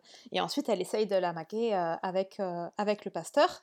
Avec ce, ce pasteur et dans qui est du coup le qui est le, beau gosse du lycée Oui. Euh, euh, J'adore. Ce pasteur qui est donc le beau gosse du lycée. La phrase est drôle quand même. C'est ça. Et donc, dans, et, donc Emma euh, passe son temps à essayer de faire en sorte que le pasteur remarque Harriet. Et un des trucs qu'elle fait, une des manigances qu'elle met en œuvre, c'est de peindre Harriet. Donc elle demande à Harriet de poser et elle, elle fait son portrait. Et ça a l'air de marcher parce que le pasteur s'intéresse énormément à, cette histoire de portrait. Il assiste à la séance et tout ça, et il est vraiment à fond dessus. Et donc elle se dit, oh, trop cool, euh, il est à fond sur Harriet. Ouais. Euh, ouais. Exactement. Et en fait, on apprend, enfin, on comprend assez vite, euh, alors sauf Emma qui, et Harriet qui comprennent rien, mais les lecteurs et tous les autres gens du roman comprennent assez vite qu'en fait, la seule raison pour laquelle il s'intéresse au portrait, c'est parce que lui, il est amoureux de Emma. Euh, et donc, il s'intéresse à ce qu'elle fait et donc euh, à ce qu'elle peint. Euh, là où Emma et Harriet sont persuadées qu'ils s'intéressent au modèle. Ouais, ça. Et du coup, ils ont transcrit ça dans une scène. C'est improbable. improbable Et ça rejoint vraiment l'histoire de, tu sais, ces adaptations de livres où tu te dis comment je peux l'adapter dans le film? Et ça finit en truc où t'es là, mais pas du tout. Ils se sont dit, bon, décemment, on peut pas faire une scène où Cher se met à peindre paille. C'est clair. Truc sorti de nulle part. Du coup, quelle est la peinture moderne bah, C'est la photographie. On va faire une scène où Cher prend en photo euh, taille. taille. Mm. Sauf que, sauf que t'es là, mais genre, qui parce qu'en fait, ça parce, parce qu'en fait, après, donc le beau gosse du lycée euh, demande à garder la photo euh, et l'accroche dans son casier. Et donc elle est là, oh, il a mis la photo de taille dans, dans son casier, il est amoureux d'elle. Ce qui, effectivement, bah, vu comme ça, vachement bah, bien sûr. Alors que dans le bouquin, il demande, il garde le, le, le, portrait, mais ça a vachement plus de sens parce que. Il garde pas ah, oui, non, il garde pas. Il, va il garde même pas le portrait. Il, va le faire encadrer, mais il reste chez Emma le portrait. Euh, non, mais il le prend parce qu'après, tu sais, elle, elle, il le prend pour. Euh, et en fait, il y a tout le moment où il l'a avec lui. Effectivement, il le garde pas, mais il l'a avec lui. Et où elles sont là, euh, c'est sûr, il a demandé à ce que ce soit lui qui s'occupe de l'encadrer parce que comme ça, il peut te, te regarder et tout ça. Mais ça a vachement plus de sens avec un dessin parce que le côté je je, je, je, tiens à un dessin que tu as fait, ça n'a rien à voir avec je tiens avec une photo lambda, de, parce que c'est pas du tout une. Enfin, tu vois, c'est pas du tout une photographe, c'est pas une photo d'art. Elle prend une espèce de vieille photo dans la cour du lycée. C'est là, genre, euh, et lui, il le, il le garde parce que c'est elle qui l'a fait, c'est là, mais ça n'a aucun sens, quoi ça n'a aucun sens, tu vois. À Enfin, je sais pas, moi j'ai été au lycée, on faisait des photos avec nos appareils photo à l'époque, dans les années 90. Alors, j'étais pas au lycée dans les années 90, mais bon, dans les années 2000, on n'avait pas encore d'appareils photo euh, euh, numériques quand, euh, quand j'étais au fin collège, début lycée. Euh, genre, tu gardais la photo euh, du mec euh, qui te plaisait, tu gardais pas parce que photo que le mec avait fait de quelqu'un de complètement random, tu vois. Et en plus, c'est con parce qu'ils auraient quand même vraiment pu faire la même chose en faisant du personnage de Cher une, une, photographe, tu vois, ça aurait pu être sa passion, c'est qu'elle est photographe et elle prend des jolies photos un peu artistiques. Et comme c'est un truc qui lui tient à cœur, il garde une photo qu'elle a fait et il se trouve que c'est la photo de. C'était plus un parallèle, c'était un parallèle qui marchait mieux. Surtout que ben, surtout qu'en plus, euh, la, deuxième, la deuxième raison pour laquelle c'est un problème, c'est que cette scène, elle arrive comme une chose sur la suite. oui. C'est-à-dire qu'ils sont en train de faire leur vie de lycéen. Tu sais, as, la scène s'arrête, je sais pas ce qu'ils font. Et la scène d'après, elle est en train de prendre des photos. Et tu la mais qu'est-ce qui s'est ouais, C'est ça. sur le coup, mais je pense que c'est à ce moment-là que j'ai compris que c'était une adaptation d'Emma, parce que sur le coup, j'étais là, mais genre, la scène d'avant, ils sont genre à la cantine ou en classe. Et la scène d'après, ils sont dans la cour en train de faire des photos où elle les fait poser, elle dit toi fais ci, toi fais ça. Et là, tu te dis, mais qu'est-ce qui s'est passé? Mais pourquoi ils font ça? Ça, je n'ai amené d'aucune manière. Oui, tout d'un coup, elle est là, attends, je vais te prendre en photo, euh, viens, euh, blabla, et elle la prend en photo, et c'est vrai que ça sort vraiment de nulle mais Même, mais même pas, elle lui dit même pas, viens, je vais te prendre en photo. La scène commence, elle est déjà en train de faire C'est vrai, tu crois qu'elle ne dit pas? Et c'est là, mais, pas. ah, mais je te, je te garantis, tu sais, tu as une scène où ils sont à la cantine, la scène s'arrête, la scène d'après, elle est en train de les prendre en photo. tu commences la scène au milieu de la séance. Ah ouais, il me semblait qu'elle lui disait. Mais bon, effectivement, dans tous les cas, ça n'a pas de sens, quoi. Enfin, c'est vraiment. et euh, donc, tu es là, mais pourquoi moi, moi, sur le coup, je me suis dit, pourquoi ils font ça? Et, juste après, ils disent, ah, il a gardé la photo dans son, dans, son, casier. Et là, je me suis dit, putain, ce, ce truc me parle. Et là, je me suis dit, c'est dans Emma qui se passe ça.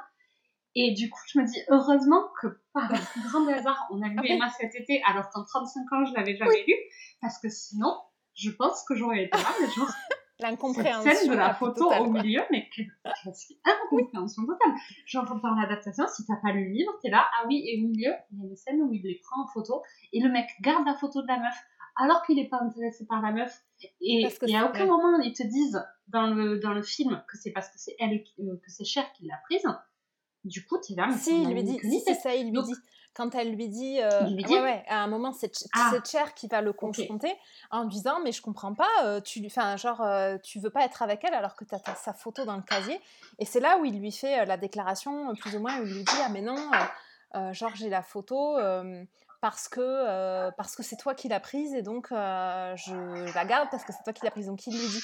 Mais d'ailleurs, je me demande parce qu'au final, c'est lui qui finit par par l'embrasser de force dans la voiture et par insister. Et, c'est la même scène. je, pense que c'est dans cette scène-là, parce qu'en fait, c'est une fois qu'il s'est dit, euh, genre, ça y est, il a déclaré son amour, donc en fait, il l'agresse, c'était là, genre, euh, logique. Mais bon, ceci dit, moi, je trouve que c'est vraiment, des, comme on l'a on a, déjà dit, mais c'est cette scène-là où elle sort et elle dit tout de suite, et voilà, et en plus, je me suis fait agresser sexuellement par un mec, et j'ai trouvé ça cool que ce soit pas juste passé. Euh, mais bon, effectivement, le truc de la photo, c'était improbable.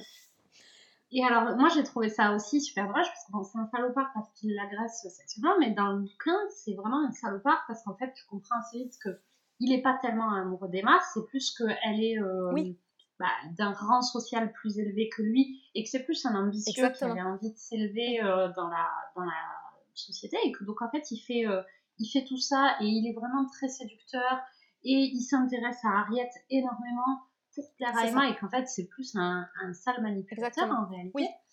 Et du coup, euh, ce qui en fait vraiment un méchant euh, crédible, enfin, tu vois, un méchant, c'est un peu manichéen, mais oui, un... salopard assez crédible, qui a des motivations, qui, qui, qui est assez, euh, qui fait plein de trucs pour des mauvaises raisons.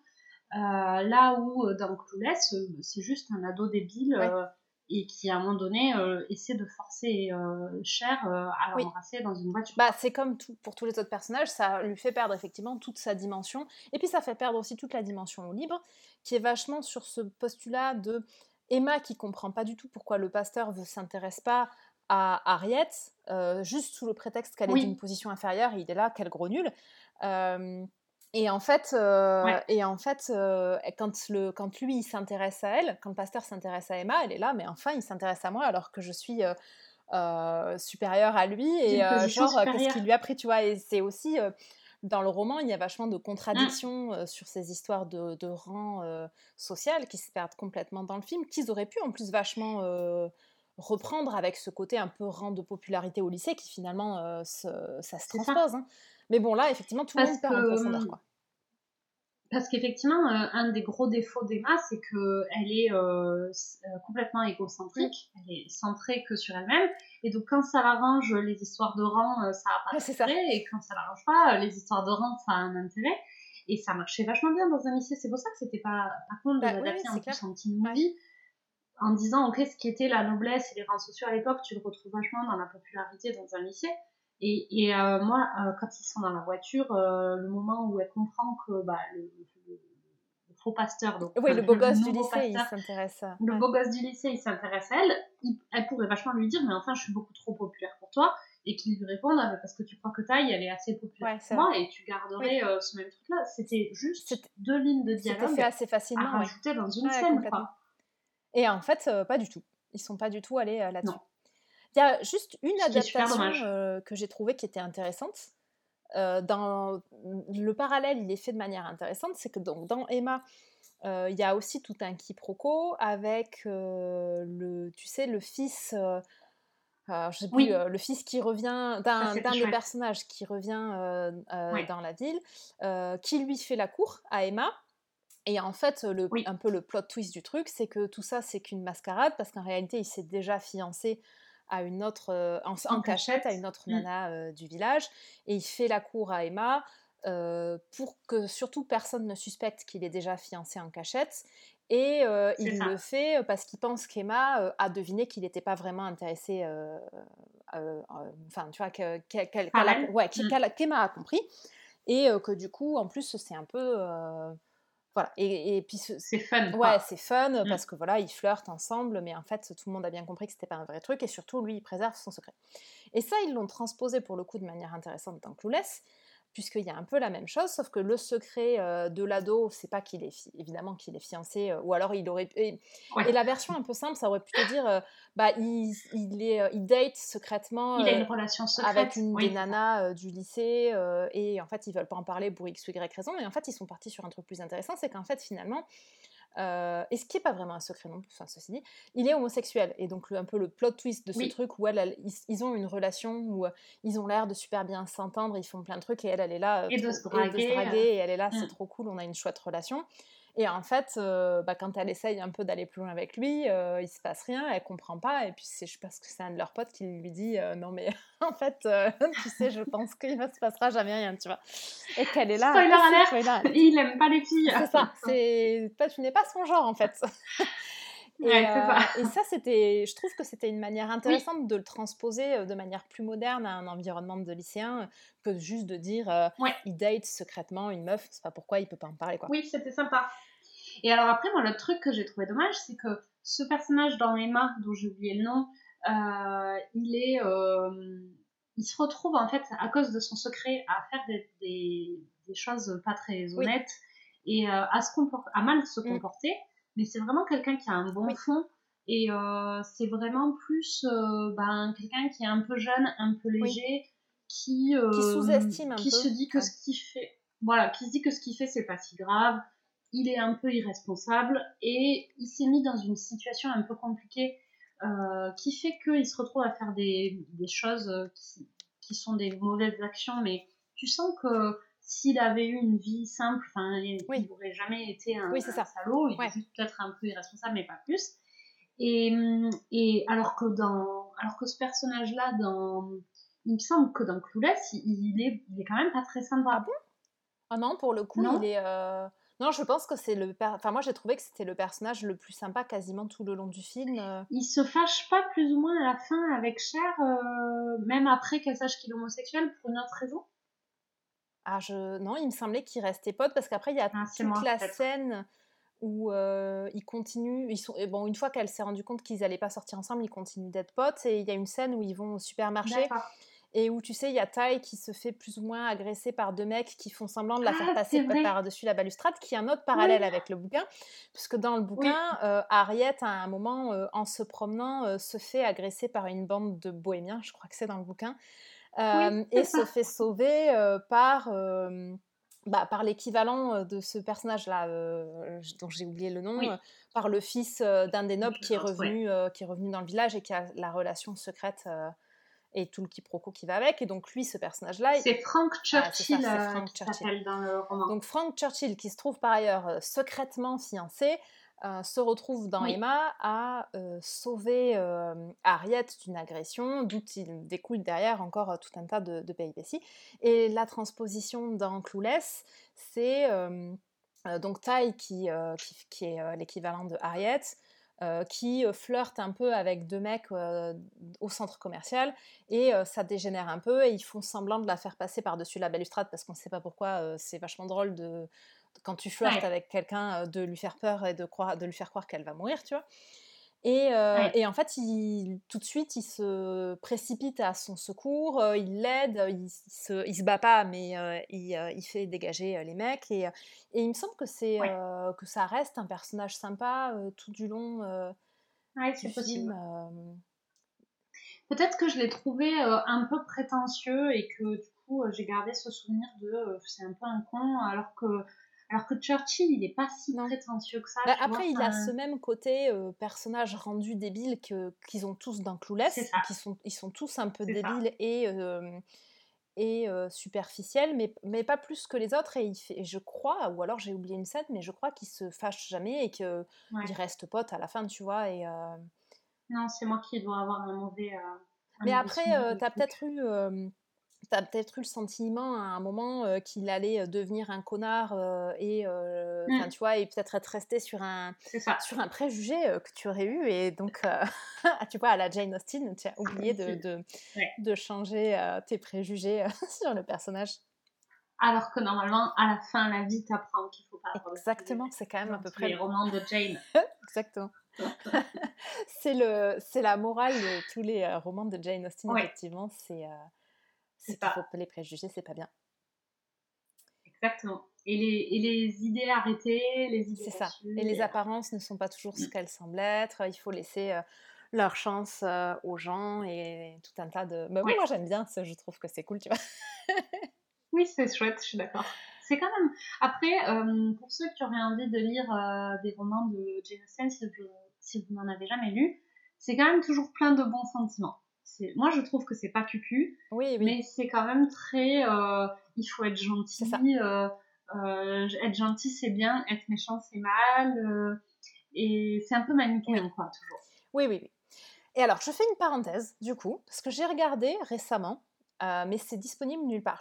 J'ai regardé une adaptation du dernier roman de Jane Austen qui est inachevé, qui s'appelle Sanditon, on a eu une petite interruption, alors je reprends euh, là où euh, j'avais commencé. Donc je parlais de Sanditon, euh, qui est le dernier roman inachevé de Jane Austen, puisqu'elle est, elle est décédée avant de le terminer. Et il y a une mmh. série qui a été créée sur la base de ce roman, donc adaptation un peu libre aussi, parce que bah, forcément, roman inachevé, t'en fais une série, déjà il n'y a pas de fin, puis en plus, il n'y a pas forcément de quoi faire une série. Donc ils ont fait une série très euh, à la euh, Jane Austen, mais en version un peu, euh, je, l'ai dit à ma sœur la dernière fois, ça l'a fait rire, mais en version un peu olé olé, puisqu'aujourd'hui on a du vocabulaire de, grand-mère. Pourquoi c'est C'est un truc, c'est quand tu dis adaptation à la Jane Austen, c'est un truc d'époque? Alors c'est quand même effectivement, c'est quand même d'époque.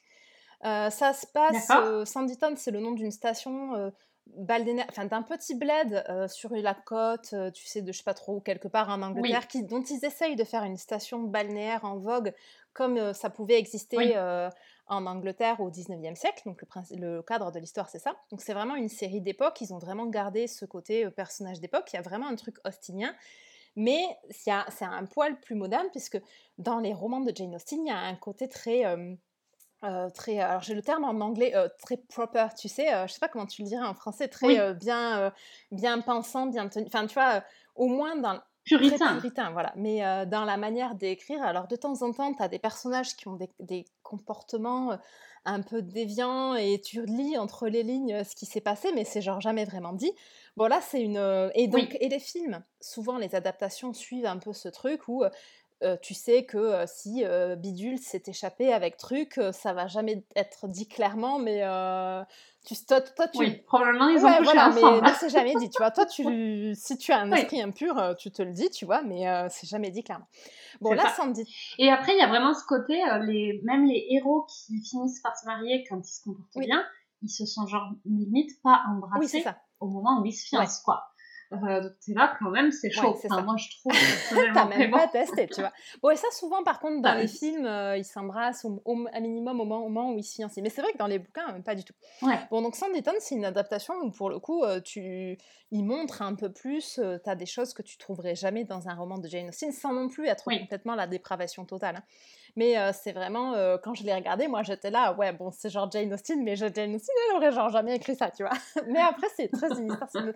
Donc je le disais parce que ça m'y a fait penser sur le côté, si vous voulez regarder une version Jane Austen un peu plus moderne dans ce sens-là, même si ça reste d'histoire, il y a Sanditon.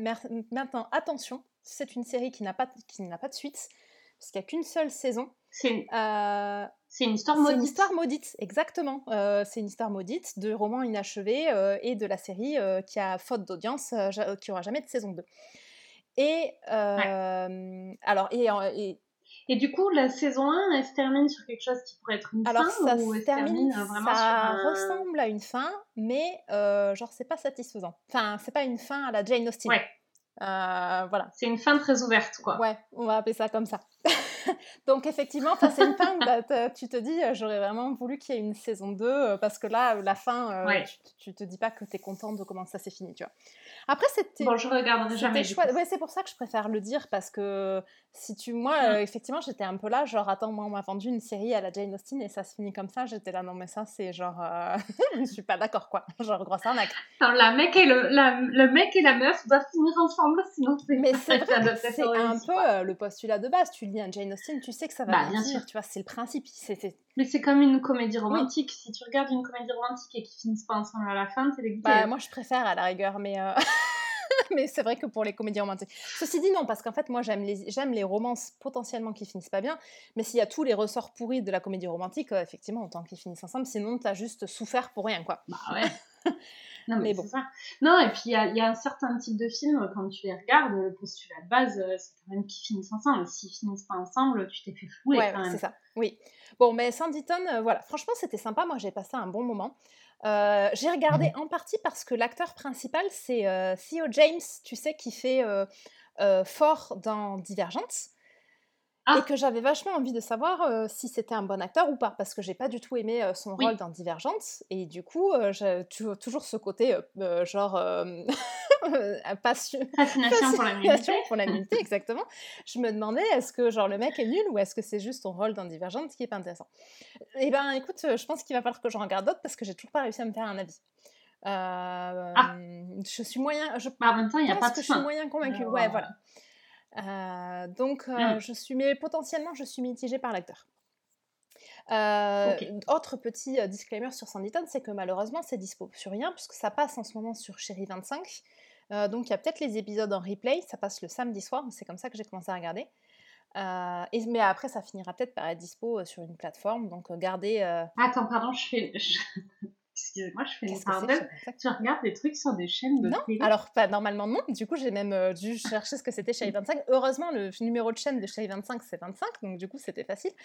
Mais Mais enfin, t'as un dispositif avec une télécommande pour regarder ouais, la télé chez j'ai une antenne, moi, figure-toi. Ça, m'a fait la même réflexion. Mais oui, moi, j'ai une antenne, bon je peux regarder la télé. Mais toi, avec ta box, tu peux regarder la télé Ah. aussi, en vrai. Mais j'ai pas de box, Ah moi. bah ouais, après, euh, t'as pas de box. Tu as... La plupart des gens ont quand même une box. Bah, moi, j'ai pas assez de débit Ah oui, euh, dans mon ça. village. Bon, bah t'as qu'à avoir une antenne. Euh, et par contre, je m'en suis... je- je- Et oh, on l'a enlevée, elle était moche sur Bah le voilà, toit. mais tu pourras pas regarder Sanditon du coup.